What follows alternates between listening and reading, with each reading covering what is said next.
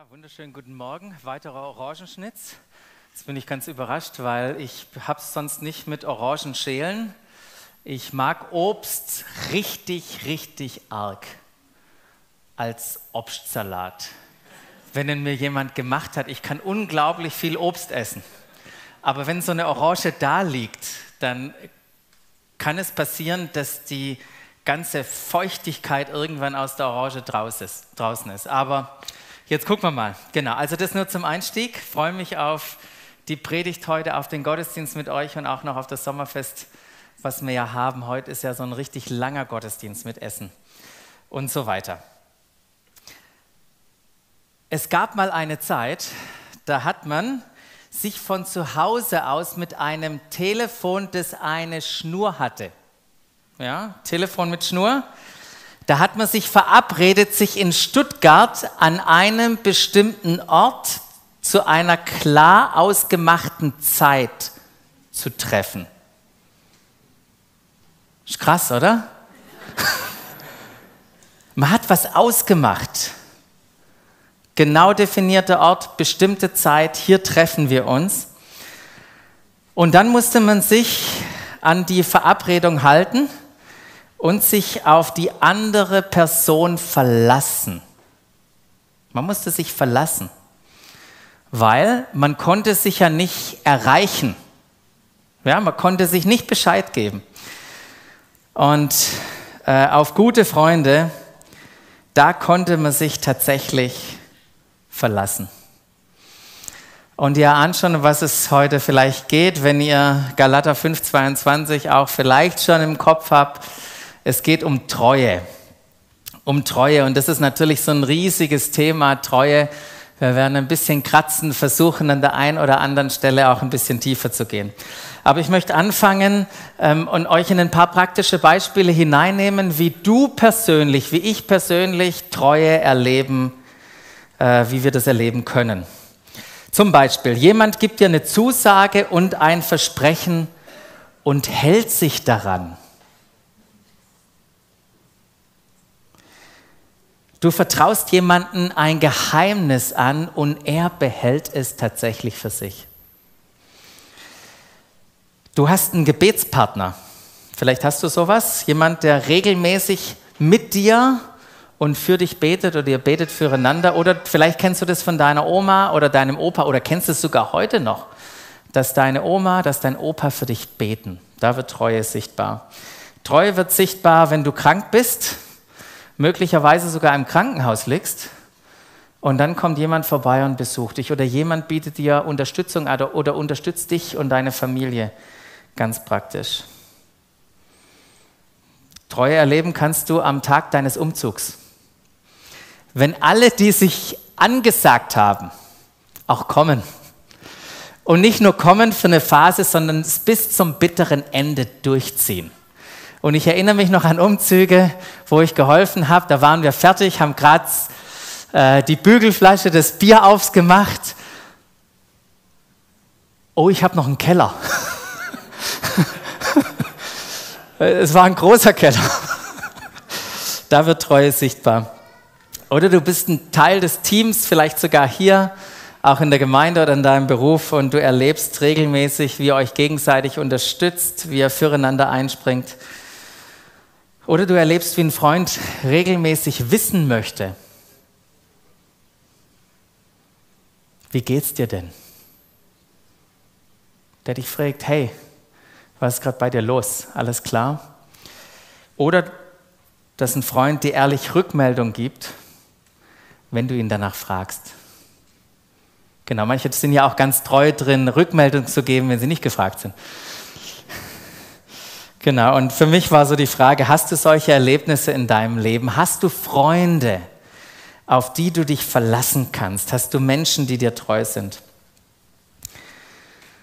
Genau, zurück zu den Verabredungen in Stuttgart.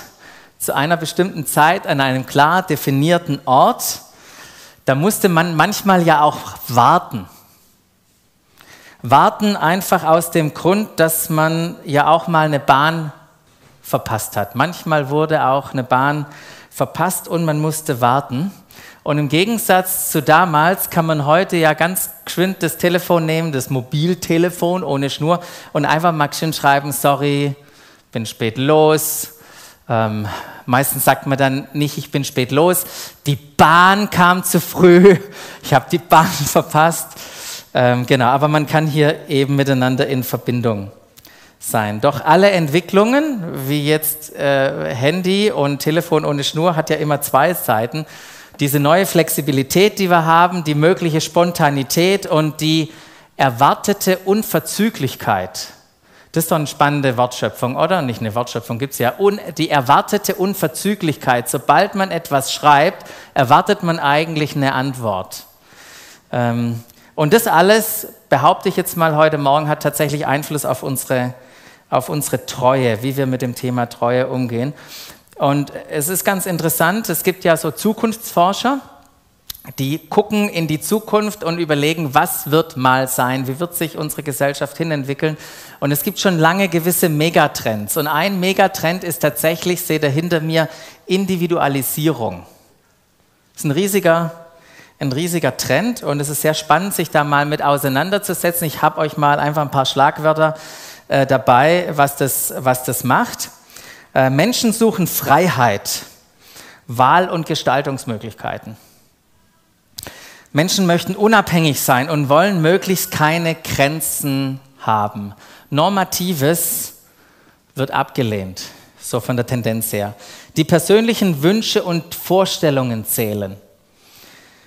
Und man hat hohe Ansprüche an das Gegenüber, an den anderen, an den Beruf, an, äh, an das Leben, an die Karriere, an das, wie man sich so alles vorstellt. Und wie gesagt, das sage ich jetzt einfach mal ohne Wertung, es hat ja immer alles bei äh, äh, zwei Seiten. Genau, aber vielleicht bei dem Thema Treue hast du auch negative Erfahrungen gemacht. Kann ja auch sein. Ähm, mir fallen da auch ein paar ein. Ich hatte äh, schon eine Situation, wo mir Mitarbeitende, mitarbeitende Leute sonntags den Schlüssel in die Hand gegeben haben und gesagt haben, ah, übrigens, was wir noch sagen wollten, wir waren das letzte Mal hier. Oder ich kenne das von, von Führungskräften, ähm, die einen Arbeitsvertrag unterschrieben haben und dann doch nicht auftauchen, weil woanders es doch mehr Geld gibt. Und es sind Leute, die unterschrieben haben. Und äh, was fällt mir noch ein? Mir wurden auch schon Versprechungen im Großfamilienkontext gemacht. Und ähm, ja, zu meiner äh, Überraschung musste ich dann feststellen, dass es anders kam, wie ich das eigentlich gedacht habe, wie es eigentlich gesagt wurde. Und auch ein, ein, ein, Thema, von dem wir die Augen nicht verschließen wollen, ist auch, dass in unserem erweiterten Umfeld, das wir haben, also jetzt auch hier persönlich, dass Leute oder Paare, die wir kennen, dass die sich tatsächlich trennen und dass Leute sich scheiden lassen. Thema Treue. Welche negativen Erfahrungen hast du denn vielleicht gemacht? Was fällt dir denn so spontan ein?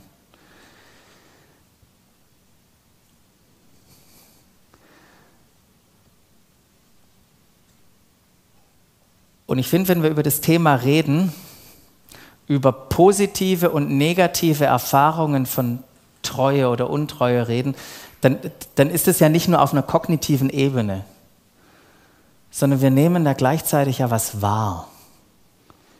Wir fühlen etwas. Wir können Treue, Untreue fühlen. Und für mich war die Frage auch heute Morgen, was fühlst du, wenn jemand hält, was er versprochen hat? Und im Gegensatz dazu auch, was fühlst du, wenn jemand nicht hält, was er versprochen hat? Ich glaube, das ist beim ersten Fall, dass du Wertschätzung und Liebe fühlst. Und beim zweiten Ablehnung und Gleichgültigkeit.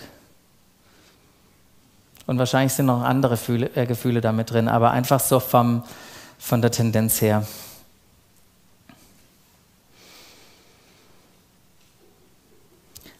Und wenn man sich so diesem Thema Treue nähert, dann kommt man nicht drum herum, sich persönlich die Frage zu stellen, wie treu bin ich? Wie treu bin ich selber. Und ich weiß nicht, wie du gerne von anderen Menschen beschrieben werden möchtest. Da gibt es ja unglaublich viele Attribute, die man den Menschen zuschreiben kann, aber ich finde es unglaublich schön, wenn Menschen über mich sagen würden, Bastian ist treu. Ah, der Bastian, der ist treu. Geht es dir genauso wie mir? Und wenn es dir so geht wie mir, dann habe ich richtig gute Nachrichten äh, für dich, weil ich möchte dir in, paar, ähm, in den nächsten paar Minuten noch erklären, warum du treu sein kannst. Warum du treu sein kannst und was das praktisch auch bedeutet. Wenn wir in das Neue Testament reingucken, ähm, und das möchte ich tun, oder mit dem möchte ich beginnen, dann gibt es ein, ein, griechisches Wort, was im Neuen Testament für, äh, für Treue steht. Und das ist das griechische Wort Pistis. Und ähm, das wird im Deutschen ganz unterschiedlich wiedergegeben, weil es ganz unterschiedliche Bedeutungsnuancen hat. Oft wird es übersetzt, ihr seht es hinter mir, mit Glaube oder Vertrauen auf Gott, Vertrauen in seine Wahrheiten. Aber je nach Kontext bedeutet es auch Treue. Und was ihr schon seht an diesem Wort, wenn es um Glaube und Vertrauen und, und Treue geht, es ist ein Beziehungswort. Es braucht ein Gegenüber an dem man glaubt, ein Gegenüber, dem man vertraut, ein Gegenüber, zu dem man treu ist. Und Treue beinhaltet Verpflichtungen gegenüber andere, andere Menschen. Es geht darum, seine Versprechen, sein Wort zu halten, Vertrauen nicht zu enttäuschen. Und ich finde es ganz interessant, wenn man auch mal ins Alte Testament springt, dann äh, ist äh, Treue, das Wort könnte man auch mit Wahrheit übersetzen. Also wahr sein, glaubwürdig sein, Beständigkeit schwingt damit bei dieser Treue. Und treu zu sein kann auch einschließen, selbst auf etwas zu verzichten und bedeutet auch gehorsam zu sein. Ist alles damit drin. Aber, und das ist wichtig, treu sein bedeutet nicht immer Ja zu sagen. Bedeutet nicht immer Ja zu sagen, das ist ganz wichtig. Es geht vielmehr darum, bei treu klar zu sein. Und ihr kennt es vielleicht, diesen Spruch aus der Bibel, euer Ja sei ein Ja und euer Nein sei ein Nein. Das bedeutet Klarheit zu haben. Weil treu und vertrauenswürdig ist es manchmal auch Nein zu sagen. Und ich habe euch hier mal äh, die zwei Spannungen mitgebracht oder mal zwei Möglichkeiten. Das eine ist nämlich, es ist untreu, seine Gaben nicht einzusetzen. Jemand hat dir was anvertraut und du sagst, ach, habe ich gerade keine Lust drauf, will ich nicht, will das nicht einsetzen für andere. Das bedeutet untreu zu sein, aber es ist genauso auch äh, genauso schlecht, zu viele Zusagen zu machen, Aufgaben zu über und zu Aufgaben Ja zu sagen, die du gar nicht angemessen erledigen kannst. Jetzt kannst du überlegen, auf welcher Seite du vielleicht manchmal vom Pferd fällst. fällst. Je nachdem, wie viele gute Reiter hier sind. Aber ich, ich habe so eine Tendenz. Aber da könnt ihr mich nachher beim Essen fragen, wo ich die habe. Genau, ich denke noch, so eine wichtige Beobachtung ist, überall da, wo Treue fehlt, überall da, wo Treue fehlt, gehen Beziehungen kaputt. Und ich vermute, das kennen wir vielleicht alle. Doch da, wo Treue erlebt wird, entsteht Vertrauen, Wertschätzung und Liebe wird spürbar. Ich finde, Treue ist so ein wunderbarer Aspekt der Liebe. Und in unserer Predigtserie, das stecken wir ja drin, Lissy hat es euch ja schon verraten, in unserer Predigtserie, da haben wir das neue Gebot von Jesus genommen, der einmal gesagt hat zu seinen Jüngern, liebt einander, ihr sollt einander lieben, wie ich euch geliebt habe. Wie ich euch geliebt habe. Und wir haben dieses, wie ich euch geliebt habe, verknüpft mit der Frucht des Geistes, weil die Frucht des Geistes Liebe ist. Und das Schöne ist, dass uns diese Bibelstelle, die Frucht des Geistes, seht ihr hinter mir? Mach mal weiter. Die Frucht aber des Geistes ist Liebe. Und wer jetzt schon ein paar Mal hier war, der hat, äh, äh, weiß, dass man hinter dieser Liebe auch einen Doppelpunkt setzen kann im Griechischen, weil es keine Satz, oder im Deutschen, weil es im Griechischen keine Satzzeichen gibt. Und, und dann kommen acht wunderbare Aspekte, die diese Frucht des Geistes, die Liebe ist, in einer wunderbaren Art und Weise beschreiben. Und hier hinter mir seht ihr die, das ist Freude, Friede, Geduld, Freundlichkeit, Güte, Treue als Nummer sechs, da sind wir heute, Sanftmut und Selbstbeherrschung. Und heute geht es um Treue. Und Treue ist tatsächlich diese verlässliche Liebe. Diese verlässliche Liebe. Und wenn man so eine Orange anguckt, hinter mir seht ihr das, ähm, keiner der vielen Aspekte der Liebe kann man ja voneinander trennen. Ja, auch wenn man sie irgendwie auseinanderreißen kann, aber alle Aspekte der Liebe sind, sind nicht wirklich voneinander trennbar. Kein Aspekt widerspricht dem anderen. Alle harmonieren miteinander und gehen in der unendlichen Tiefe der Liebe ineinander über. Und das finde ich so spannend, wie, wie Treue und Sanftmut und Güte und so weiter, wie das in einer wunderbaren Art und Weise zusammenkommt in dieser Liebe. Und alles zusammen schmeckt wie ein herrlich ausgepresster Orangensaft von dieser Orange. Und jetzt gucke ich mal, ob da Gabor das fangen kann. Sehr gut, genau. Vielleicht verteile ich noch ein paar mehr Orangen. Macht ihr einen Orangensaft drauf? Äh, draus. Genau. Und heute möchten wir ähm, diesen wunderbaren Aspekt, wie ich das schon gesagt habe, der verlässlichen Liebe entdecken. Treue. Liebt einander, wie ich euch geliebt habe. In meiner Aufzählung vorher, da war ein Punkt drin. Wenn du krank bist und du einen Freund hast, der treu ist, dann kommt er und wird dich besuchen. Das führt mich zu Jesus. Jesus, der auch einen guten Freund hatte, der krank geworden ist. Sein Name war Lazarus. Und Jesus hatte eine ganz besondere Beziehung zu Lazarus und seinen zwei Schwestern Martha und Maria. Und weil, Jesus so, äh, weil Lazarus so krank war, haben, ha, krank war, haben die Schwestern eine Nachricht geschickt zu Jesus und haben gesagt, Herr, der, den du lieb hast, ist krank. Das war die Botschaft, die Jesus erreichen sollte. Und nachdem sie diese Botschaft abgesetzt hatten, warteten die Schwestern, warteten Lazarus auf Jesus. Weil schließlich kann man sich auf einen Freund verlassen. Kann man sich auf Jesus verlassen, denn, finden wir auch in dem Text in Johannes 11, Jesus hatte Martha und ihre Schwester Maria und auch Lazarus sehr lieb. Jesus hatte die richtig lieb.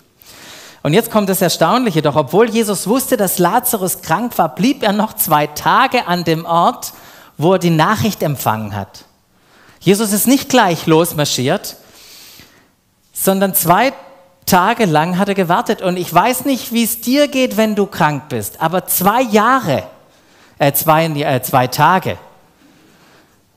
Ja, genau. Männerschnupfen fühlt sich an. Ein Tag wie ein Jahr. Ich kann es euch sagen. Du liegst da in deinem Bett, du schwitzt, dir tut alles weh. Das fühlt sich lang an. Irgendwann tut der Rücken weh. Lazarus hat gewartet. Seine Schwestern haben gewartet. Habt ihr Jesus schon gesehen? Hat er vielleicht eine Nachricht geschickt? Lazarus hat gewartet. Gewartet auf seinen Freund. Aber er kam nicht. Er kam nicht. Und ohne dass Lazarus Jesus nochmal gesehen hat, ist er gestorben. Und was macht man dem Toten? Logo. Einwickeln in Grabtücher, Beerdigung feiern, ins Grab rein, Stein vorrollen, trauern.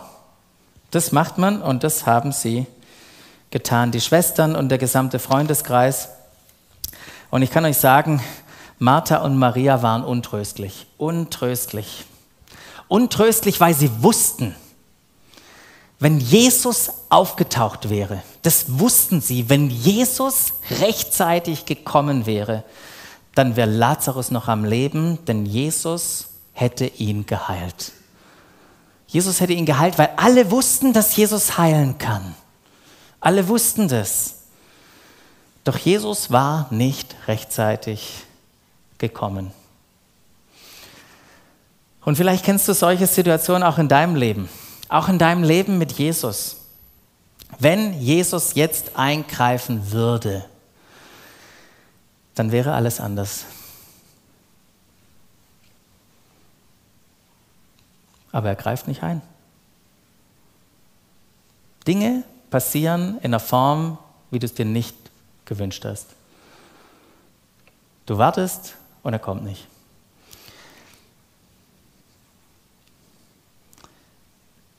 Und wenn wir manchmal unser eigenes Leben angucken, das geht ja nicht immer so aus. Jetzt wisst ihr natürlich schon, wie, oder viele von euch, wie die Geschichte ausgeht. Aber manchmal geht die Geschichte nicht so aus wie beim Lazarus, dass Jesus dann um die Ecke kommt und dann doch die, doch oder die Sachen wieder zum Leben kommen. Und das bringt uns natürlich an den Punkt, wo wir gewisse Dinge nicht verstehen. Ja, nein, wir verstehen nicht alles, aber auch Jesus oder was, was uns der Text in so einer wunderbaren Art und Weise zeigt, ist, dass wir wissen, wir wissen, dass am Ende die Herrlichkeit Gottes steht. Lest es mal nach in dieser Geschichte, weil das ist genau das, was Jesus sagt. Wir wissen, dass am Ende die Herrlichkeit Gottes steht. Wir sind davon überzeugt, dass Gott selbst aus Schlechtem Schönes schaffen kann. Und wir sind gewiss, dass Gott treu ist und dass er uns verlässlich liebt, auch wenn Gott anders handelt. Und anders gehandelt als erwartet hat er auch bei Lazarus. Erst als Lazarus tot war, ist Jesus losgegangen nach Bethanien, wo Lazarus wohnte. Und wisst ihr, wie spät Jesus ankam? Vier Tage zu spät. Und als Martha und Maria hörten, dass er kam, da liefen sie ihm entgegen heulten sich bei ihm aus und, ähm, und sind, mit ihm, sind mit ihm dann reingegangen nach Bethanien. Und als Jesus, und das finde ich so spannend, als Jesus die weinenden Frauen und die anderen Trauernden, Trauernden sah, da heißt es, war Jesus bis ins Innerste erschüttert. Jesus war erschüttert, was er da erlebt hat, auch an Emotionen, an Gefühlen. Und er, er fragt sie nur, wo habt ihr ihn begraben? Und während er erst die, diese Frage stellt, sehen alle anderen, wie Jesus die Augen mit Tränen gefüllt werden. Können Sie sich vorstellen, wie die Augen von Jesus feucht werden, wie sie voller Tränen sind? Und alle, die rum waren, die merken nur, boah, seht mal, wie lieb hat er ihn, Lazarus, gehabt. Der muss ihn unglaublich geliebt haben. Und dann haben die Leute ihn zum Grab geführt. Jesus stand nun vor dem Grab. Da drin lag sein Freund. Auf seinen Befehlen hat man Grabstein wegrollen lassen. Und dann rief Jesus mit lauter Stimme in dieses Grab hinein, Lazarus, komm raus. Und es passierte, was niemand für möglich gehalten hat, hatte Lazarus kam heraus. Krass, oder? Der kam raus. Kein Wunder hat es nicht lange gedauert, bis diese Nachricht überall war. Ich meine, das hat sich wie ein Lauffeuer verbreitet. Was kann Jesus tun? Jesus ist treu. Er kam, um den Tod zu besiegen. Und auf seine Liebe, da können wir uns verlassen. Auch wenn seine Liebe einen anderen Zeitplan oder ein anderes Ergebnis hat, als wir es uns dies wünschen. Und ich finde ein, eine Sache an dieser Geschichte so spannend. Jesus tat für seinen Freund Lazarus, was nur er allein tun konnte. Und weil ich das so einen wichtigen Gedanken finde, habe ich das extra auf, auf die Folie geschrieben. Lazarus oder Jesus tat für seinen Freund Lazarus, was nur er allein tun konnte. Den Gedanken kann ich jetzt nicht weiterverfolgen, aber wenn wir Treue im Neuen Testament anschauen, dann finden wir dieses Wort ganz häufig im Zusammenhang mit Dingen, die uns Gott anvertraut hat. Gott hat uns nämlich Fähigkeiten anvertraut, Gaben anvertraut, er hat uns finanzielle Ressourcen anvertraut, er hat uns Zeit anvertraut. Und die Frage ist, wie wir als gute Verwalter hier treu mit diesen Dingen umgehen, die Gott uns anvertraut hat. Das ist ein ganz, ganz großer Kontext von Treue, ähm, den wir jetzt heute Morgen nicht entfalten wollen. Aber in euren, in euren Gruppen, wenn ihr euch austauscht, redet da mal drüber, wie ihr, wie ihr da treu mit umgeht. Für mich ist noch ein anderer Gedanke wichtig, weil das war ja wirklich der gute Kumpel von Jesus. Aber ich möchte mich fragen, oder ich möchte mal die Frage stellen, wie weit geht denn die Treue von Jesus? Reicht die bis zu seinem guten Freund? Oder wie weit geht seine Treue? Und weil ja die Geschichten mit Jesus wie gerade eben so faszinierend sind, möchte ich euch noch in eine andere Geschichte kurz mit reinnehmen, die unglaubliche Facetten auch von seiner Treue zeigt. Äh, nicht so äh, viel später, das war am Abend vor der Kreuzigung. Jesus hatte gerade den Jüngern die Füße gewaschen, dann hat er angekündigt, dass einer seiner Jungs ihn verraten wird, dann hat er das Abendmahl eingesetzt und danach kam Jesus unbedingt auf diese wunderbare Idee, lasst uns beten gehen. Und sie sind dort beten hingegangen, wo sie öfters schon hingegangen sind, nämlich in einen Garten mit dem Namen Gethsemane. Und als sie am Garten ankamen, hat er erstmal die Jünger in zwei Gruppen aufgeteilt. Erstmal die einen, äh, die einen acht, hat gesagt, ihr bleibt hier, ich nehme meine drei engen Vertrauten mit. Petrus, Jakobus, Johannes durften mit ihm in den Garten hineingehen zum Beten. Als, als er aber im Garten, in der Mitte des Gartens angekommen war, da sagt er so, ähm, ihr bleibt jetzt hier ich gehe noch ein bisschen ein paar Schritte weiter, aber ihr, ihr bleibt hier und wacht. Und ich finde es so spannend, dass Jesus, weil er so in einer vertrauten Beziehung war mit ihnen, er konnte tatsächlich ihnen erzählen, wie es ihm ging. Und wisst ihr, wie es ihm ging? Es ging ihm beschissen. Es ging ihm wirklich schlecht. Von Angst und Grauen gepackt, sagte er zu ihnen, meine Seele ist zu Tode betrübt. Ich muss ehrlich sagen, ich habe keine Ahnung, wie sich das anfühlt. Ich weiß nicht, ob du schon mal das so erlebt hast, dass deine Seele sich zu Tode betrübt hat. Aber Jesus wusste, was auf ihn zukommt. Und deshalb sagt er zu seinen Jüngern, bleibt hier und wacht, bleibt hier und wacht. Wenn ich euch eine Sache bitten darf, bleibt hier und wacht. Und nach dieser Aufforderung ist Jesus ein paar Schritte weggegangen, hat sich auf den Boden gelegt und dann angefangen mit seinem Vater zu reden und zu bitten, Herr, wenn dieser, wenn dieser Kelch, wenn dieses Leiden, wenn ich das nicht machen muss, dann wäre ich unglaublich dankbar. Das heißt, der Aber Vater, alles, alles ist dir möglich. Ich kenne dich, ich kenne dich gut. Alles ist dir möglich, Vater lass diesen bitteren Kelch an mir vorübergehen. Und dann sagt Jesus dieses, macht Jesus diese unglaubliche Aussage, aber nicht wie ich will. Aber nicht wie ich will, sondern wie du willst. Eine Stunde später ging Jesus wieder zu seinen drei zurück. Nichts von Wachen zu sehen nur Schnarchen hat er vielleicht gehört. Und äh, dann wacht, weckt er die Leute auf. Ähm, und Petrus sagt zu Petrus, sag mal, Petrus, schläfst du? Konntest du nicht einmal eine, eine einzige Stunde wach bleiben? Ich habe dir doch eigentlich gerade gesagt, wie es mir geht. Und das war meine Bitte, eine Stunde zu wachen. Kommt, Jungs, ich brauche euch jetzt. Bleibt und wacht. Und mit dieser Aufforderung ist Jesus wiedergegangen, hat genau das Gleiche gemacht, das Gleiche gebetet. Er kam wieder zurück. Wieder schlafend. Wussten nicht, was sollen sie sagen. Gab es auch nichts zu sagen. Jesus bittet sie nochmal, geht zum dritten Mal weg, kommt zum dritten Mal wieder. Ihr seid mir ganz schön treu. Ihr tut, ich kann mich auf euch wohl na, nicht so gut verlassen. Das war die Spannung, in der Jesus sich da wiedergefunden hatte.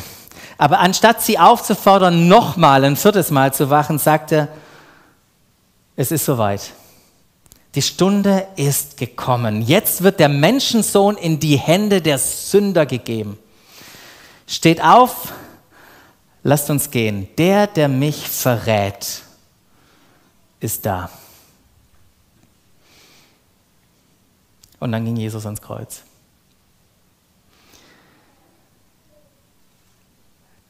Da steckt so unglaublich viel drin.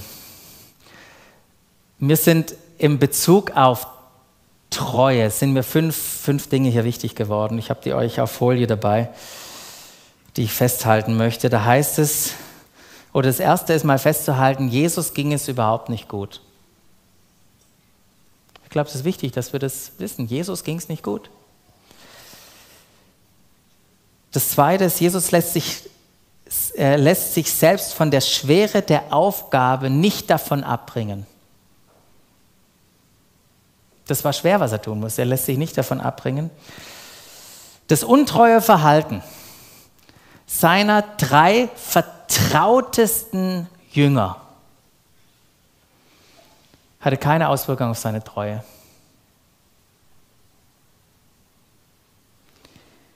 Aus Liebe unterstellt er seinen Willen dem Willen des Vaters. Aus Liebe unterstellt er seinem Willen den Willen des Vaters. Und das fünfte, Jesus hatte entschieden, treu zu sein. Und den letzten Punkt, Jesus hat sich entschieden, treu zu sein, das merken wir vorher. Der ist nicht erst in den Garten reingegangen, hat sich dann überlegt, okay, wie mache ich es denn jetzt? Schon vor dem Garten hat er sich entschieden, treu zu sein. Ähm, er hat es nicht offen gelassen, wie wir das manchmal so gerne machen. Wir lassen manchmal sehr viel offen. Ich schaue mal, ich gucke mal, wie ich mich fühle, wie es sein wird. Aber wisst ihr, als Jesus in Jerusalem ankam, direkt vor dem Passafest, an, den, an dem Abend, ähm, da hat er schon mit seinem Vater gesprochen, hat auch da zu seinem Vater schon gesagt, mein Herz ist jetzt voll Angst und Unruhe. Soll ich sagen, Vater, rette mich vor dem, was auf, äh, was auf mich zukommt? Und dann sagt Jesus, nein. Denn jetzt ist die Zeit da, jetzt geschieht das, wofür ich gekommen bin.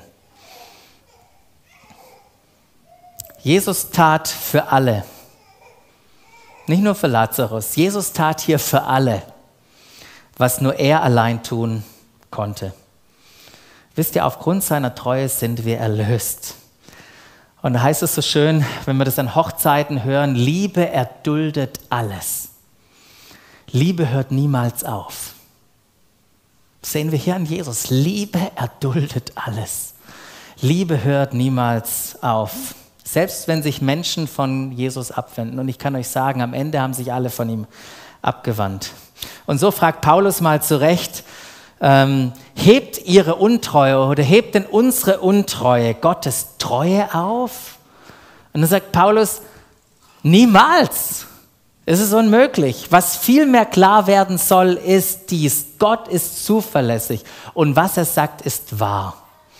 In 2 Timotheus 3,17, äh, 3, äh, 2,13 genau das Gleiche. Und doch hebt unsere Untreue seine Treue nicht auf, denn Gott, denn er, kann sich selbst nicht untreu sein. Das ist doch ein spannender Gedanke, oder? Gott kann sich selbst nicht untreu sein. Gott kann sich nicht verändern. Gott kann nicht anders als sich selbst und damit dir treu sein. Und wir sehen das, wie Paulus das entfaltet, selbst wo Menschen ihm den Rücken gekehrt haben, selbst als Leute äh, es genossen haben, so richtig alles falsch zu machen in seinen Augen, selbst als Leute Feinde waren, heißt es im Römerbrief, da hat er hat Gott seinen Sohn gegeben, um uns mit ihm zu versöhnen. Gott hat uns in Jesus etwas geschenkt, was wir nicht hätten selbst tun können. Und ich finde es so unbeschreiblich, an dieser Geschichte zu sehen, wie verlässlich Jesus ist. Wie sehr er uns liebt. Und am Ende nochmal jetzt zu dir und zu mir, weil so sind wir ja angetreten. Liebt einander, wie ich euch geliebt habe. Das ist sein neues Gebot. Und das Schöne ist, Gott selbst ist, es, ist ja in euch am Werk und macht euch nicht nur bereit, sondern auch fähig, das zu tun, was ihm gefällt. Er schafft etwas in uns. Und ich habe in der Vorbereitung auch einfach mal angehalten und mich gefragt, wie weit hat denn seine Treue mein Leben verändert schon? Wie weit hat seine Treue mein Leben umgestaltet? Was macht das mit meiner Treue? Wo sehe ich die Frucht in meinem Leben und wo noch nicht?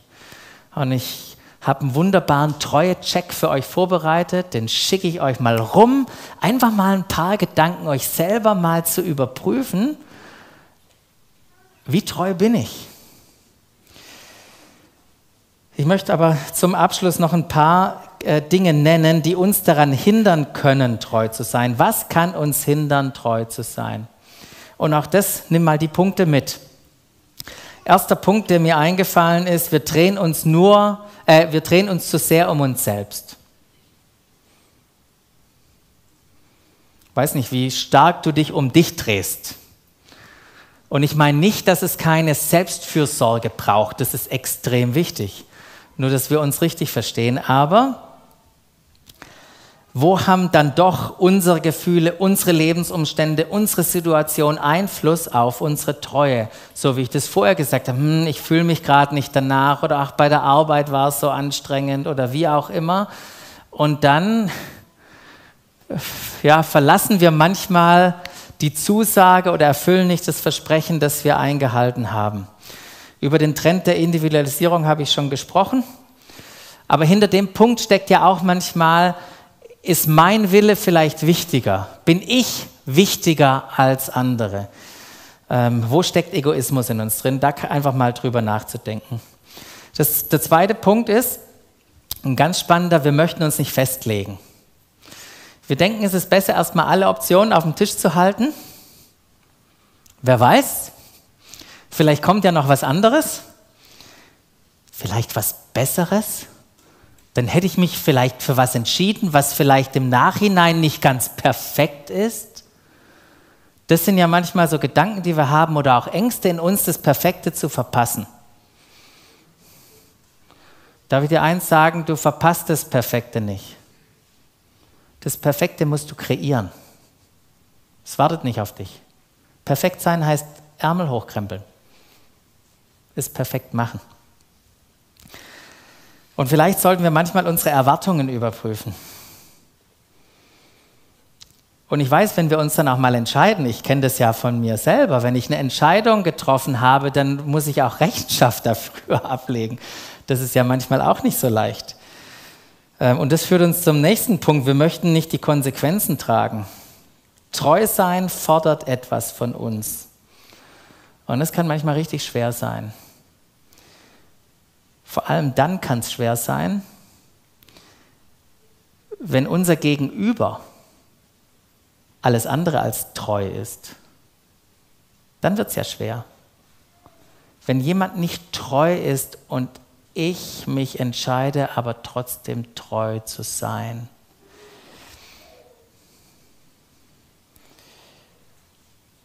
Oder, und das ist ja das, der vierte Punkt, ähm,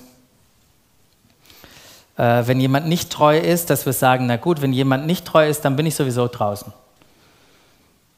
Weil wir unsere Treue mit Bedingungen verknüpfen. Nach dem Motto, wenn mich andere so und so behandeln, dann bin ich treu. Aber wenn jemand mir nicht treu ist, naja, das geschieht ihm ja dann recht. Oder so wie mir, so, so wie mir, so ich dir. in der Sache drin zu sein.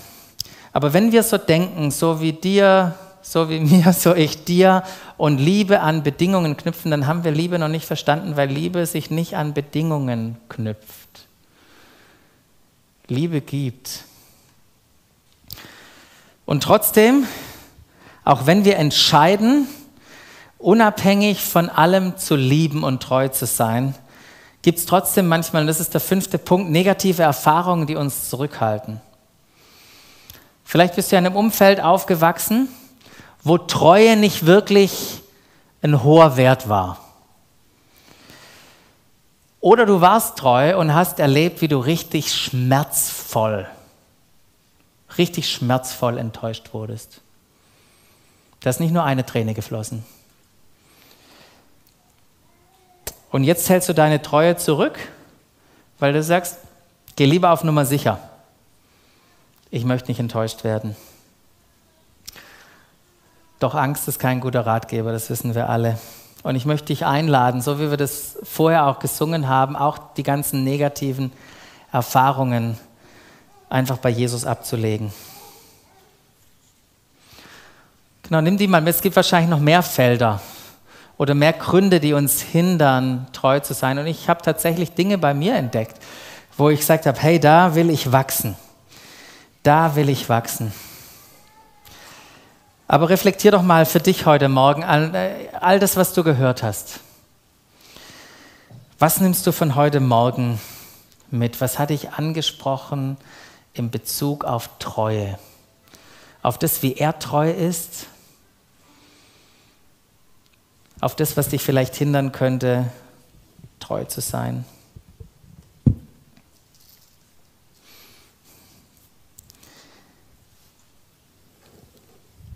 Was bei Treue ja so faszinierend ist, dass wir die ja nicht einfach machen können,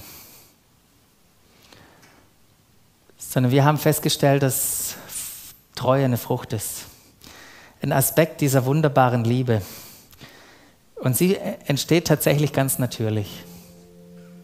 Treue entsteht natürlich. Ganz natürlich, weil wir Treue erlebt haben. Wir haben Treue erlebt in Jesus.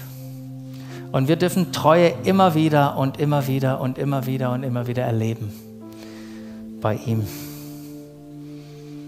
Und weil er treu ist, dürfen wir auch treu sein.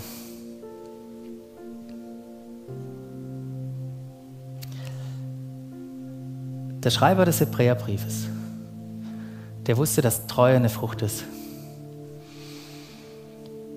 Dass es aus Beziehung heraus entsteht.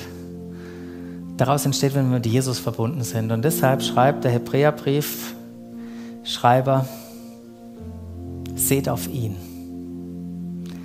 seht auf ihn. Zu dem wir uns alle bekennen.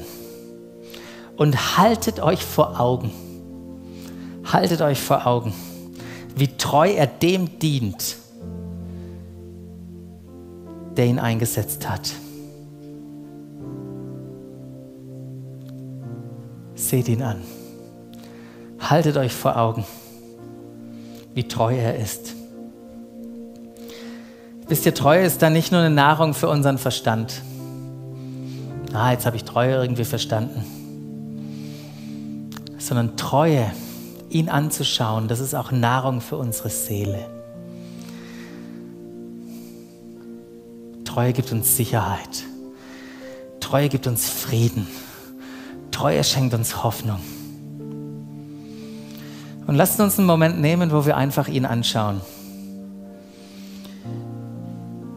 Und uns vor Augen halten, wie treu er ist, wie verlässlich er in seiner Liebe zu uns ist. Denn Treue ist verlässliche Liebe. Und ich möchte dich einladen, wenn wir jetzt auch gemeinsam in dieses Lied nochmal reingehen, wirklich auch auf, dies, auf seine Treue zu reagieren. Vielleicht heute Morgen in der Form, dass du dich hinkniest und sagst, ja, ich habe ein paar Dinge noch in mir, die hindern mich, negative Erfahrungen, die hindern mich, treu zu sein, verlässlich zu sein. Ich möchte dich einladen, die Dinge wirklich loszulassen und abzugeben. Oder du möchtest bewusst heute Morgen aufstehen und ihn betrachten. Bewusst die Hände auch öffnen und sagen, Herr, ich möchte mich wirklich füllen lassen von deiner Liebe. Und vielleicht bist du heute Morgen hier und sagst, ich kenne Jesus noch gar nicht. Dann möchte ich dich einladen, mit ihm anzufangen zu reden.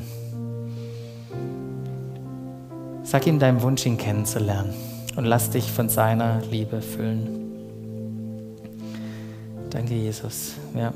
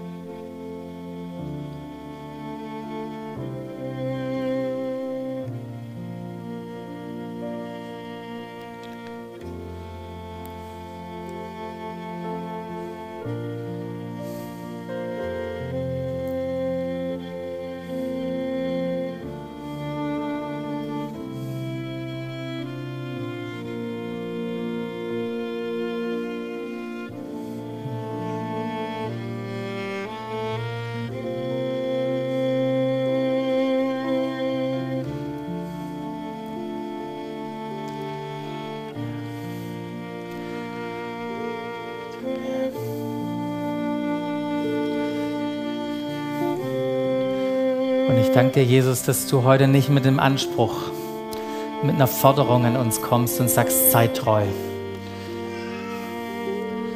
Sondern danke, dass du einen Zuspruch für uns hast. Und du heute Morgen sagst, du kannst treu sein, weil ich treu bin. Weil ich treu gewesen bin. Weil ich mich nicht verändern werde.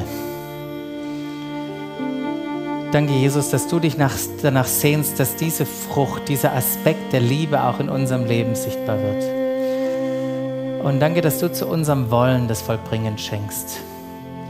Danke, dass du alles wegnimmst, was uns hindert. Und Jesus, wir wollen wirklich eine neue Offenbarung von dir haben. Wir wollen dich als den treuen Gott erkennen. Und wir wissen, dass das uns verwandelt, wenn wir dich sehen wenn wir entdecken, wie sehr du uns geliebt hast, weil das befähigt uns, uns so zu lieben, einander, wie du uns geliebt hast. Danken wir dafür, Jesus.